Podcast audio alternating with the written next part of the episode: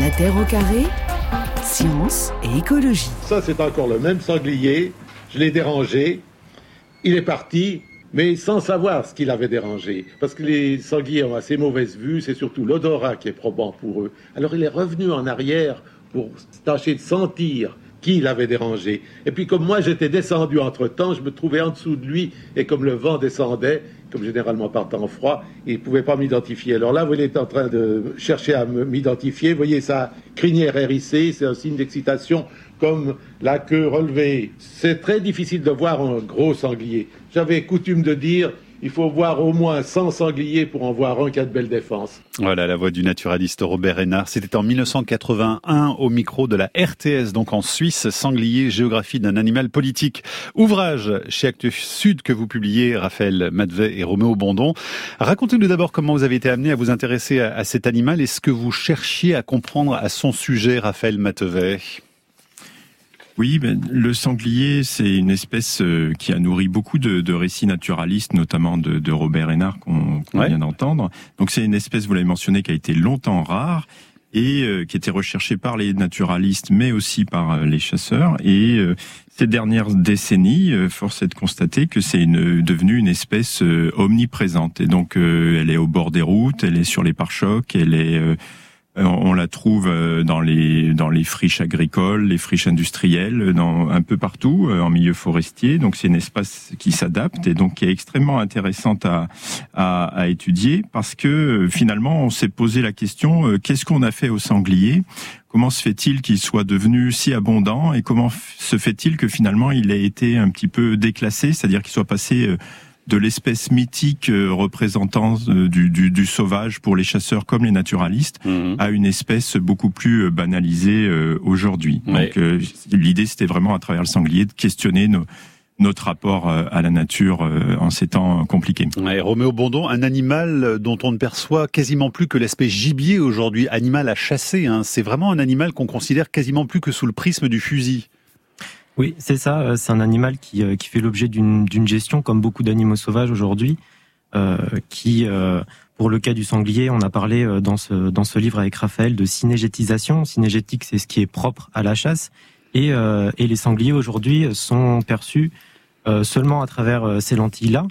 c'est-à-dire un, un, gibier, on va le consommer pour sa chair, on va le chasser, et c'est un gibier qui s'est imposé aujourd'hui dans la chasse en France mais euh, c'est aussi euh, la chasse ou la destruction euh, des sangliers et l'unique moyen de gestion qui est utilisé pour faire face à ce qu'on appelle souvent soit une dérégulation, soit enfin des populations qui, qui augmentent énormément. Et, et, donc on a on a du mal à sortir de cette seule perspective cinégétique. Mmh. Et dans cet ouvrage, on a essayé justement de, de prendre à rebours ce discours-là. Ouais, Raphaël Madé, hein, vous écrivez, euh, l'idée c'est de pouvoir imaginer une vie commune où la place des sangliers serait respectée. Euh, on en est quand même très très loin aujourd'hui. Hein. Euh, totalement, puisque aujourd'hui on, on, applique des principes plutôt de régulation, c'est-à-dire de destruction du, du, sanglier. Il est devenu, si je puis dire, euh, persona non grata, c'est-à-dire on, souhaite le, voir disparaître de nombreux territoires où il cause de, de nombreux dégâts à juste titre, hein, et puis il fragilise également énormément les, les trésoreries des agriculteurs euh, comme des chasseurs et ça entraîne beaucoup de, de tensions sociales. Donc toute la difficulté, c'est comment on peut euh, continuer de faire du sanglier euh, une espèce qui fait partie de la biodiversité, qui est une composante de la biodiversité, et euh, essayer de la, traiter avec le, respect qu'elle mérite. Donc vous le disiez, hein, cet animal pendant longtemps s'est fait rare dans, dans, les campagnes, il avait même plutôt bonne réputation, et puis donc aujourd'hui on assiste à vraiment une façon très importante de pulluler partout. Qu'est-ce qui explique justement cette augmentation des, des populations de sangliers? Qu'est-ce qui a favorisé son succès aussi finalement aujourd'hui, puisque du point de vue de l'évolution et de l'adaptation, il est quand même très très bon. Hein. Oui, c'est vrai, c'est intéressant que vous parliez de succès parce que euh, le sanglier, c'est vraiment une espèce qui s'adapte, qui a une capacité d'adaptation euh, assez incroyable et c'est d'ailleurs une des choses qui nous a intéressés euh, dans cette espèce-là. Et on peut pas, enfin, il y a sa biologie particulière qui fait que effectivement les, les, populations ont énormément augmenté ces 40 dernières années. Mais il n'y a pas que ça, il y a également une simplification assez incroyable euh, du paysage euh, du paysage en France, une simplification aussi euh, des, cultures, de l'agriculture dans ce pays. On sait que Il y a eu environ 750 000 kilomètres de haies qui ont été supprimés suite au remembrement, par exemple. il, y a, une déprise rurale qui, dans certaines régions, est importante, et cela fait que il y a des, territoires qui sont aussi plus accessibles aux sangliers, qui sont mmh. aussi des endroits où il peut avoir des, des aires de quiétude où, où ils se sentent à l'aise. Et on peut ajouter d'autres causes assez diverses. Euh, notamment euh, les méthodes de chasse qui ont changé. On a passé d'un de chasse au petit gibier qui s'est rarifié à une chasse au grand gibier et le sanglier est arrivé un peu comme euh, l'espèce emblématique de, de, ces, de ces nouvelles pratiques. Et enfin, on peut citer également le réchauffement climatique mmh. qui, qui fait qu'il y a des hivers moins durs, qui a été l'une des seules causes de, de mortalité naturelle du sanglier. Ça vit combien de temps d'ailleurs, Raphaël Madvin, un sanglier? Ah, un sanglier dans, dans l'espace naturel, euh, en milieu naturel, ça va être entre 8 et, 10 ans. Je pense qu'on doit pouvoir doubler euh, en captivité euh, avec des conditions idéales. Après, dans des territoires extrêmement chassés, le, le, le une, une paire d'années euh, peut être mmh. l'espérance de vie d'un sanglier. Et par rapport à la question que vient vous poser euh, Mathieu, Raphaël Madvé, ça vit combien de temps? Ça montre que le sanglier, finalement, on le connaît pas si bien. On a l'impression, et peut-être que d'ailleurs aussi Astérix Obélix y ont contribué, que c'est vraiment du gibier, un truc à manger ou un truc à chasser, dans tous les cas quelque chose à abattre, et pas un animal pour lequel on pourrait avoir une forme d'empathie, on va le dire comme ça. Est-ce que vous êtes d'accord avec ça? Euh, complètement. Euh, après, quand on quand on regarde un peu l'histoire euh, dans dans les différentes mythologies euh, de, de la place qu'on donnait euh, dans le passé aux sangliers, on voit que c'était une espèce qui était toujours ambivalente, qui générait beaucoup d'ambiguïté en termes de comportement. Elle était crainte et en même temps, elle était recherchée. On essayait de se mesurer à elle. Hein. Un des douze travaux d'Hercule, c'est c'est quand même d'aller chercher un, sanglier.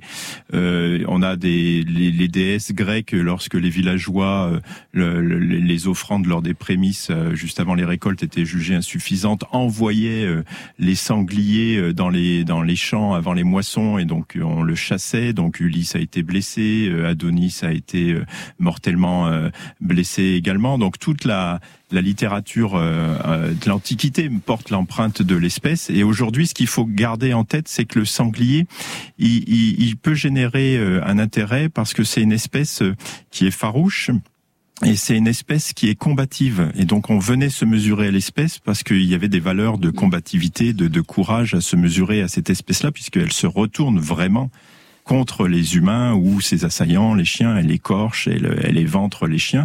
Donc c'est une espèce euh, auprès de laquelle on, aime aussi à, à se mesurer.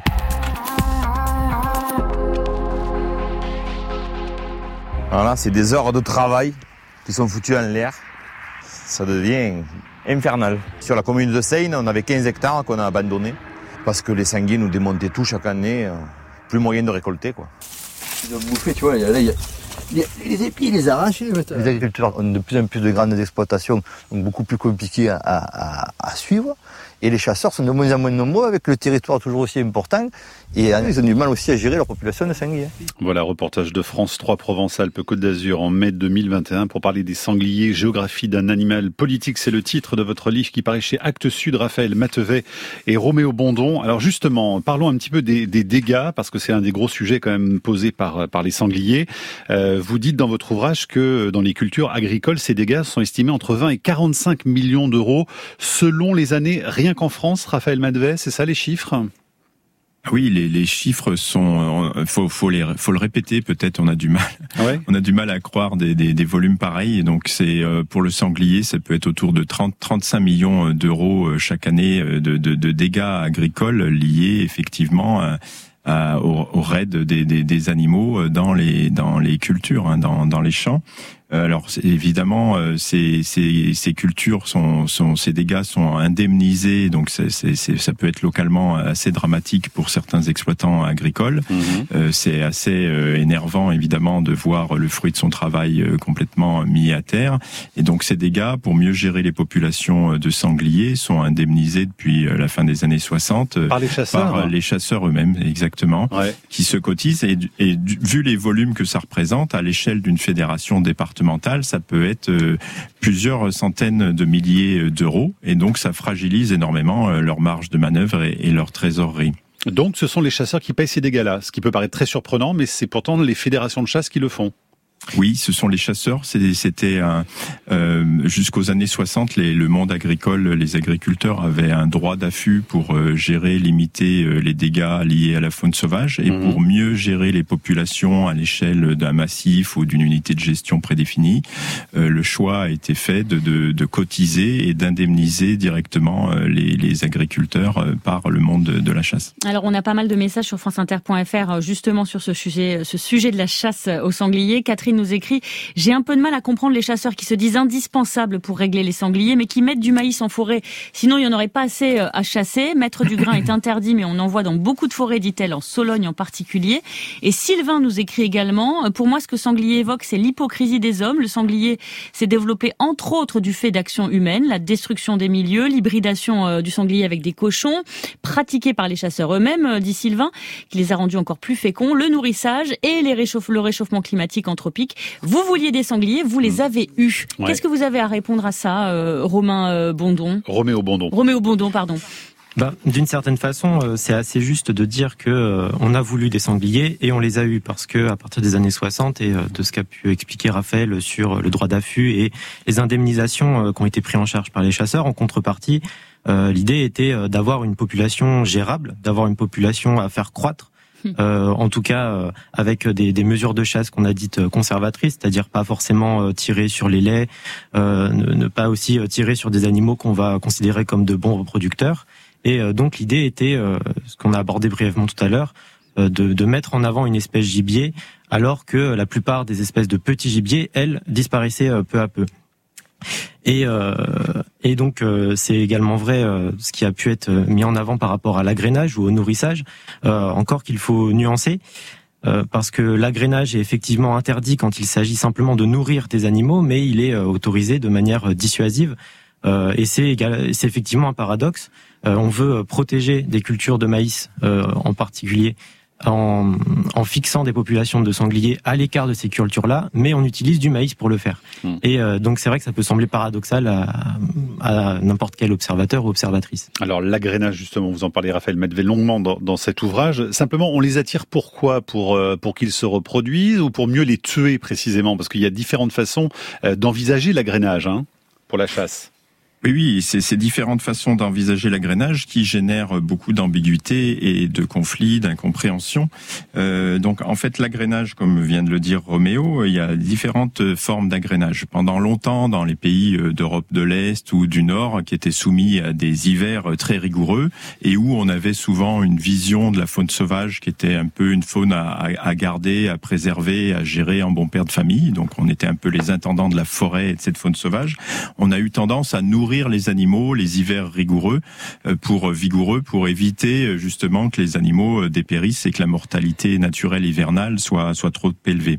Donc ça c'est une première chose. Ensuite, il y a un deuxième type d'agrainage qui est effectivement de de nourrir sur une placette donnée des animaux pour fixer leur territoire et éviter qu'ils qu'ils aillent au moment de la, la chasse euh, chez euh, sur le territoire euh, voisin. Mhm. Et puis enfin, il y a le la, donc cette ce nourrissage là est désormais interdit dans la plupart des, des, des, lieux en France.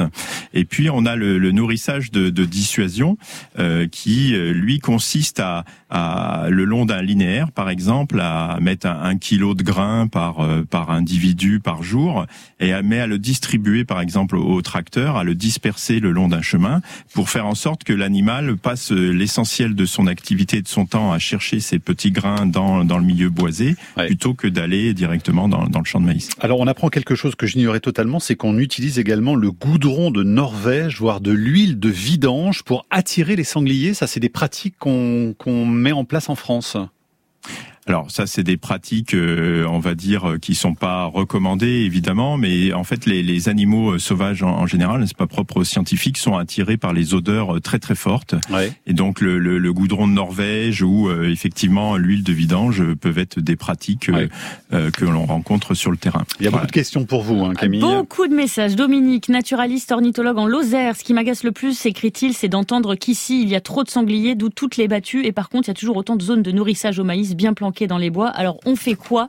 Et François voudrait savoir toujours sur franceinter.fr combien de sangliers sont abattus en France chaque année? En gros, la question, euh, Raphaël Madvé, c'est y a-t-il trop de sangliers euh, aujourd'hui, euh, avec ou sans chasse d'ailleurs?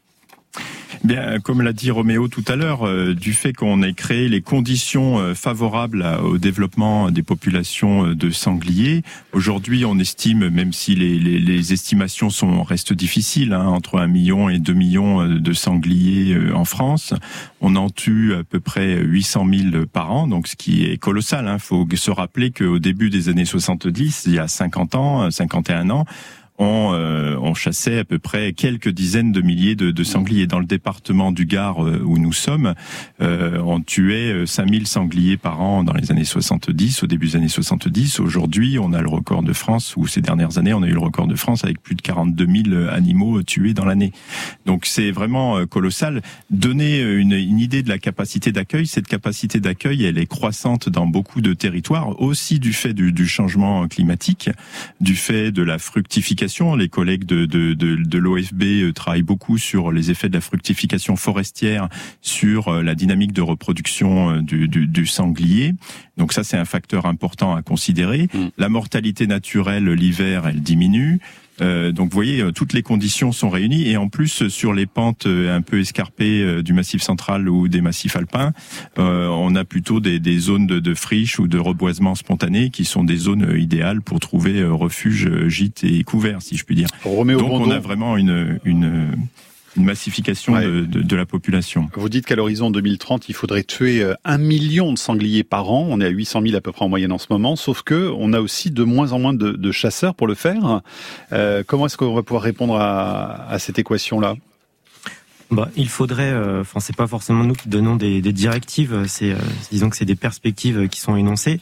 c'est vrai qu'au niveau des chasseurs, on est passé de 2 millions de, de chasseurs dans les années 80 à aujourd'hui à un petit peu plus d'un million.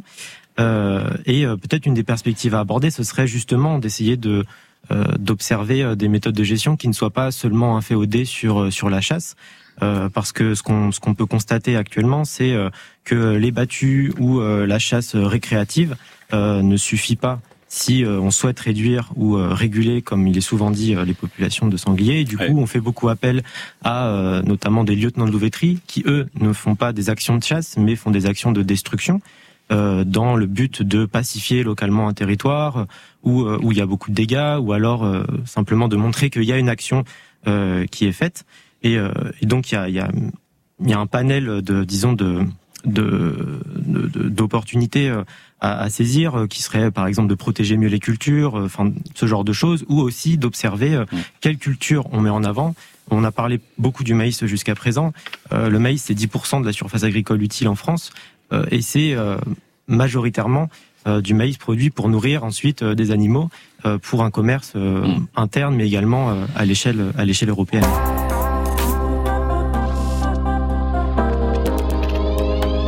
C'est un peu le Far West, mais avec des moyens modernes. Un hélicoptère, des fusils d'assaut, voilà la dernière chasse à la mode dans le Texas. Comme pour une chasse traditionnelle, on commence par repérer non pas une ou deux bêtes isolées, mais une horde de sangliers. Depuis peu, le Texas doit faire face à une prolifération de ces animaux, avec 3 millions de bêtes. Alors ici, on ne s'en cache pas, on affiche clairement son intention d'en éliminer le plus possible. Voilà, la chasse aux sangliers carrément en hélicoptère donc au Texas, France 2 en 2013. Roméo Bondon, on n'en est pas là quand même en France, on sort pas les hélicos pour aller euh, buter les sangliers? Euh, on sort pas les hélicos. Euh, J'ai plus en tête si c'est arrivé ou non, mais en tout cas, on peut sortir l'armée. En tout cas, c'est ce qui s'est passé euh, il y a quelques temps euh, à la frontière, à la frontière française avec la Belgique, où du fait de, de l'arrivée d'une d'un virus qui s'appelle la peste porcine africaine, véhiculé par les sangliers, on a délimité une zone de, de plusieurs de plusieurs centaines d'hectares dans laquelle on a fait ce qu'on a appelé une vidange sanitaire, c'est-à-dire qu'on a détruit l'intégralité des sangliers présents euh, car euh, ce virus-là menaçait euh, l'industrie porcine, l'agro-industrie française. Ils sont propagateurs hein, justement du, virus. Pas de cas encore avérés en France, Raphaël Madvet, de, de peste porcine? Pas, pas à ma connaissance, mais il est à la frontière allemande et également pas très loin de la frontière italienne actuellement. Donc il y a des plans nationaux d'action qui sont des plans d'alerte, de veille qui sont à l'œuvre dans les départements Il n'y a pas de danger pour l'homme, je crois, mais des conséquences pour la santé des animaux et l'économie évidemment de la filière porcine. Euh, au sujet des collisions, un petit mot, là aussi, ça représente beaucoup d'accidents chaque année bah, ça représente euh, environ 50% des collisions avec des animaux sauvages. Euh, donc l'ensemble des collisions, c'est à peu près 60 000, 65 000. Donc euh, on est à 30 entre 30 et 40 000 collisions par an. des sangliers, hein, ouais. C'est ça. Et c'est 20 fois plus que dans les années 80, c'est ce que vous dites aussi dans le livre. Hein. C'est le cas, mais peut-être qu'il faut rappeler aussi, c'est que dans le même temps, certes, il y a un accroissement énorme des, des, collisions, mais il y a aussi eu un accroissement énorme du parc automobile français, un accroissement euh, du linéaire de route. Euh, et on fait effectivement un accroissement du nombre de sangliers. Donc c'est quelque mmh. chose, euh, enfin tout à fait euh, une équation euh, logique. Anne-Laure nous écrit, je suis vigneronne en terrasse du Larzac. Chaque année, malgré les protections, les dégâts augmentent. Les sangliers sont plus nombreux, plus gros et moins peureux. Les indemnités de la Fédération de la chasse ne remplaceront jamais la récolte. La chasse ne régule plus assez. Il faut trouver d'autres solutions. Par rapport à ce que vous disiez tout à l'heure, euh, Roméo Bondon, sur les éventuelles autres solutions, autres pistes, je me pose une question. Est-ce que euh, si on arrêtait de, le nourrissage, là dont on parlait tout à l'heure, de d'essayer de les parquer, etc., si la chasse continuait et que en, gros, on laissait faire après pendant 2-3 ans avec assumer euh, de gros dégâts pendant 2-3 ans. Est-ce que derrière, il n'y aurait pas une forme d'autorégulation qui se mettrait en place toute seule? Bah, actuellement, euh, les populations de sangliers en France sont sujettes à une pression de chasse énorme, constante, qui fait que euh, la durée de vie de ces populations-là est à peu près de deux ans. ce qui fait que on ne sait pas exactement ce que ce que ce que ça ferait de de, de, changer un petit peu, d'adapter nos pratiques actuelles. Donc euh, arrêter l'agrénage ou du moins euh, le limiter, limiter le nourrissage, ça serait une, possibilité. Et, euh, et, ça serait une, sûrement une bonne idée que de faire des études assez sérieuses sur le sujet, c'est-à-dire d'établir des territoires où l'agrénage serait interdit. Parce que finalement, c'est une sorte, enfin ce que vous dites depuis tout à l'heure, c'est une sorte de cercle vicieux que vous que vous décrivez. Donc à un moment, il faut couper ce cercle. Alors il y aura certainement des dégâts, mais est-ce qu'il faudrait pas, je pose la question, hein, juste, qu'il y ait une bonne fois pour toutes de gros dégâts et que derrière les choses aillent mieux Je sais pas. Hein. Alors, si je peux me permettre, à, l'échelle de certains départements, euh, les, euh, à l'image du département du Gard où on se trouve, euh, l'effort a été colossal. C'est-à-dire certaines simplement ce qui se passe, si vous voulez, c'est que euh, on était de, les, les, fédérations euh, départementales étaient prises dans un dilemme, c'est-à-dire euh, il faut éviter euh, l'hémorragie, c'est-à-dire qu'il y a de plus en plus de chasseurs qui raccrochent le fusil parce que la chasse, l'essence même de la chasse, ce n'est pas la régulation. Le chasseur ne cherche pas à détruire le gibier, généralement au contraire, il cherche à le chasser, à lui laisser une chance de s'échapper, de fuir. Et donc le faire des chasseurs des opérateurs de, de destruction, ça ne ça ne marche pas. Voilà, sur dans beaucoup de terrains. Néanmoins, si on veut préserver les chasseurs, il y a un enjeu, c'est qu'il faut pas que les indemnités euh, ne coûtent trop ou mettent en faillite euh, trop de, structures associatives.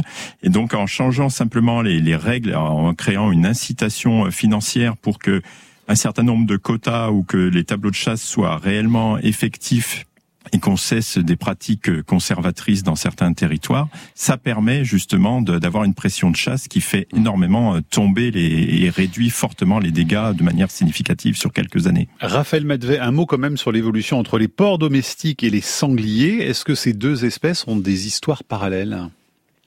Alors euh, complètement, euh, ce sont des espèces euh, qui sont.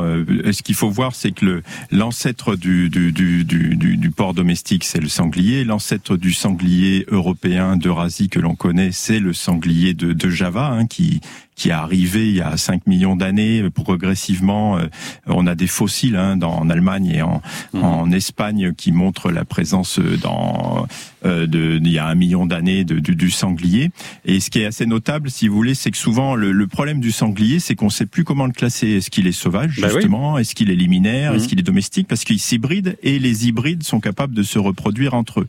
Par exemple, euh, on, utilise souvent le nombre de chromosomes, soi-disant, pour euh, distinguer les, les, les populations, euh, l'origine des, des, animaux. Mais par exemple, le porc domestique a 38 chromosomes, le suscrofa, notre sanglier à nous, en a 36. Mais finalement, les descendants d'un croisement, notamment par exemple quand il y a de l'élevage en, en, libre circulation, comme on a en Corse, finalement, les descendants peuvent avoir 38 mmh. euh, chromosomes également. Voilà, tout en ressemblant à des un mélange de sangliers, de, de cochons, de cochons gliés. Donc c'est assez difficile de. Vous dites en euh, France, hein, la, loi qualifie publiquement le sanglier d'espèce non domestique. Donc euh, voilà. Exactement. Donc, ce qui en dit long sur la difficulté que l'on a à mettre un nom sur un, animal qui a été synégétisé, c'est-à-dire qui a été fini par être sélectionné pour la chasse et par la chasse. Alors on a plein de messages d'auditeurs, Loïc, Laura, Sylvain ou Frédéric au sujet du loup. Euh, Frédéric, euh, je résume avec sa question, est-ce qu'on peut considérer le loup comme espèce régulatrice du sanglier, Roméo Bondon? Eh ben, Actuellement, euh, c'est le cas, par exemple, par exemple en Italie ou en Espagne, il y a eu des études qui ont porté là-dessus. le loup peut se nourrir, les loups peuvent se nourrir de sangliers, notamment de jeunes. c'est pas, disons que c'est pas la majorité euh, de, de, ce qu'ils peuvent chasser. Mais actuellement, ce qui est évident, c'est que les populations de loups actuelles en France, euh, déjà trop nombreuses pour certains et pas assez pour d'autres, eh bien, euh, ne peuvent pas réguler, réguler la population actuelle de sangliers. Et donc c'est justement en l'absence de prédateurs dits naturels, donc des loups, pourquoi pas des lynx, etc., que on s'est rabattu et que la chasse apparaît comme la seule solution hmm. dans, dans, le discours dominant. Raphaël Madvet, est-ce que vous avez déjà croisé des sangliers à Nîmes, par exemple, à l'instar de villes comme Berlin On voit des presque des hordes hein, de sangliers traverser la ville? À Nîmes, oui, oui, euh, dans le boulevard Sud, vous avez des sangliers qui, qui peuvent s'arrêter au stop et au feu rouge. c'est vrai? Oui, oui, euh, la nuit, euh, il circule. Donc ça, c'est arrivé il y a une paire d'années. Euh, mais effectivement, à Berlin ou dans les grandes métropoles européennes ou même à Hong Kong, hein, le sanglier s'invite, mais au même titre que le que le coyote en Amérique du Nord ou le, raton laveur ou ou le renard roux. Hein. Donc c'est pas spécifique au sanglier. Mais là, il y a une sorte quand même de domestication finalement de l'animal en ville, non? Ou ça reste de toute façon un animal sauvage? Alors ça reste totalement un, animal sauvage. Les, les travaux montrent montre euh, que l'animal euh, continue d'avoir l'essentiel de ses ressources, notamment euh, en Allemagne, les travaux qui ont été effectués autour de Berlin montrent que l'animal continue d'exploiter le, gradient campagne-ville, si vous voulez, et puis il continue de s'alimenter essentiellement sur des ressources naturelles, même s'il va pas dédaigner évidemment des déchets ou d'être nourri par, par les activités humaines. Patrice nous écrit, euh, il nous parle d'un livre qui s'appelle Ma vie chez les sangliers par l'éthologue Maynard, qui raconte comment il a vécu parmi plusieurs générations euh, de sangliers avec un phénomène d'imprégnation. Et, il voudrait savoir, Patrice, si des expériences similaires euh, ont toujours lieu. Est-ce que vous le savez, Raphaël Madvé ou Roméo Bondon? Alors oui, ce livre est célèbre hein, puisque c'est c'est un des livres précurseurs de un peu de l'éthologie euh, du, du, du, sanglier. Alors depuis, il y a des travaux euh, qui portent sur l'éthologie du sanglier, mais qui ne se, se font pas en immersion, euh, qui demandent pas nécessairement à des humains de, de, de se rouler avec les les marcassins ou les bêtes rousses. Quoi. Dans les zones qui ont été abandonnées par par les hommes, comme à Tchernobyl ou Fukushima, il y a des hybridations du coup entre les, les porcs domestiques relâchés dans la nature et les sangliers, ça c'était assez fréquent? Alors ces hybridations sont pas nouvelles. Hein. Euh, effectivement, dès qu'on relâche la, la, la, la, pression euh, de, des animaux en captivité et qu'on donne l'opportunité euh, à, à, des laits de se reproduire avec des sangliers, euh, il y a de la reproduction, de l'hybridation. Il faut voir par exemple qu'en Corse, l'essentiel, on n'arrive plus à distinguer vraiment du sanglier sauvage de des porcs domestiques élevés en, en semi-captivité d'un point de vue génétique. Une question de Galia qui voudrait savoir si la contraception, ou plutôt la, la stérilisation peut-être des sangliers, est possible, euh, Roméo Bondon est-ce que ah bah. c'est une solution, une piste envisagée ou pas euh, ça a été une piste euh, envisagée pour euh, d'autres espèces. Je pense notamment aux marmottes dans le massif de la Vanoise. après, étant donné, disons, étant donné les populations énormes de sangliers actuellement en France, c'est quelque chose qui serait très difficile, j'imagine, à mettre en œuvre. Et puis, on parlait, on a parlé brièvement d'espèces domestiques, d'espèces sauvages, appliquer des mesures, des mesures sanitaires vétérinaires sur euh, des animaux toujours considérés comme sauvages, ça serait, euh, à mon sens, euh, enfin, disons, dommageable. oui, ce serait à mon sens dommageable.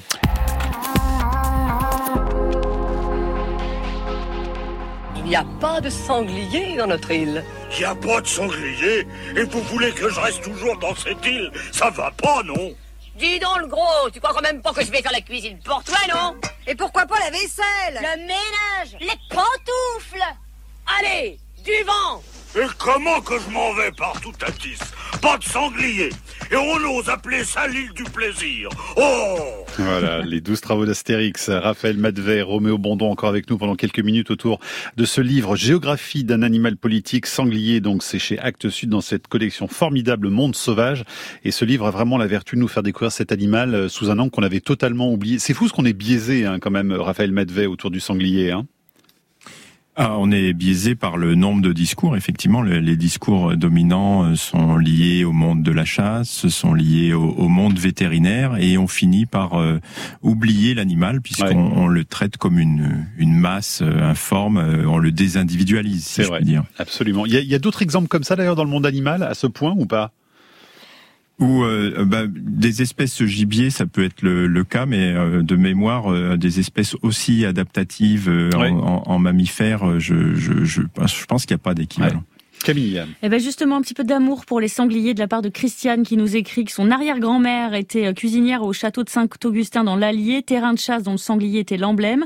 La fille de la maison a appris à marcher accrochée au poil d'un sanglier. J'ai moi-même, euh, dit Christiane, appris à les aimer parce qu'ils sont très intelligents et affectueux, comme leurs cousins les cochons. Donc euh, un peu d'amour pour. voilà. Et au sujet des poils, vous avez d'autres messages, Camille, je crois. Hein. Alors on a des petites astuces d'auditeurs. Isabelle nous écrit elle, que les sangliers n'aiment pas les moutons, donc elle, elle répand du fumier de mouton composté. Elle dit que c'est très efficace. Et au sujet de poils, euh, Tofi euh, nous écrit euh, qu'il faudrait disperser des poils de chien autour des cultures, euh, que c'est très efficace. Confirmation de Sylvain qui nous explique qu'il a eu 75% des récoltes mangées l'année dernière et que cette année, du coup, ils ont éparpillé autour des, des cultures des poils de chien et ça a super bien marché. Poils facilement récupérables chez les toiletteurs. Faut mettre des poils de fox terrier, Raphaël Madvet? Oui, euh, certains préconisent aussi euh, de, récupérer les cheveux coupés chez le, chez le coiffeur. Mais pourquoi? Qu'est-ce qui les dérange alors? Alors, bah, moi, je suis pas totalement convaincu de toutes ces recettes. Euh, il y a énormément de, de variabilité dans la, la, fréquence de la, la, présence des animaux dans le temps et dans l'espace. Donc, ça mériterait des, des, études plus, plus sérieuses et sur Mais sur la par durée. rapport à l'odorat, ça serait plutôt Donc, par rapport à l'odorat? C'est probablement par rapport à, à l'odorat, soit des chiens, soit des humains. Oui. Ouais. Allez, un dernier mot pour euh, quand même signaler que ce livre est aussi un objet littéraire parce qu'il y, y, a des textes littéraires qui s'intercalent justement euh, à tout ce dont on vient de parler. Et ça, c'était aussi l'objet, Romain Bondon, hein, c'était de proposer euh, la littérature autour d'un jeune sanglier. En l'occurrence. Exactement. Euh, en l'occurrence, c'est même deux sangliers qu'on a qu'on a essayé de fusionner en quelque sorte, ouais. qu'on avait pu suivre grâce à des collèges GPS. L'un d'eux les deux avaient été capturés dans la région de Montpellier. Il y en a un qui a dispersé de manière très originale jusque de l'autre côté du Rhône, et il y en a un autre qui ouais. faisait des ce qu'on peut appeler des raids urbains assez fréquents. Euh, dans, dans, dans, le périurbain de Montpellier. Voilà, donc c'est leur Et, histoire hein, qu'on retrouve dans, dans l'ouvrage. Exactement. Hein. Voilà. Sanglier, géographie donc d'un animal politique chez Actes Sud. Merci beaucoup d'être venu nous en parler, c'était passionnant et on poursuivra donc avec la lecture de, de cet ouvrage. Merci à tous les deux. La Terre au carré est un podcast France Inter.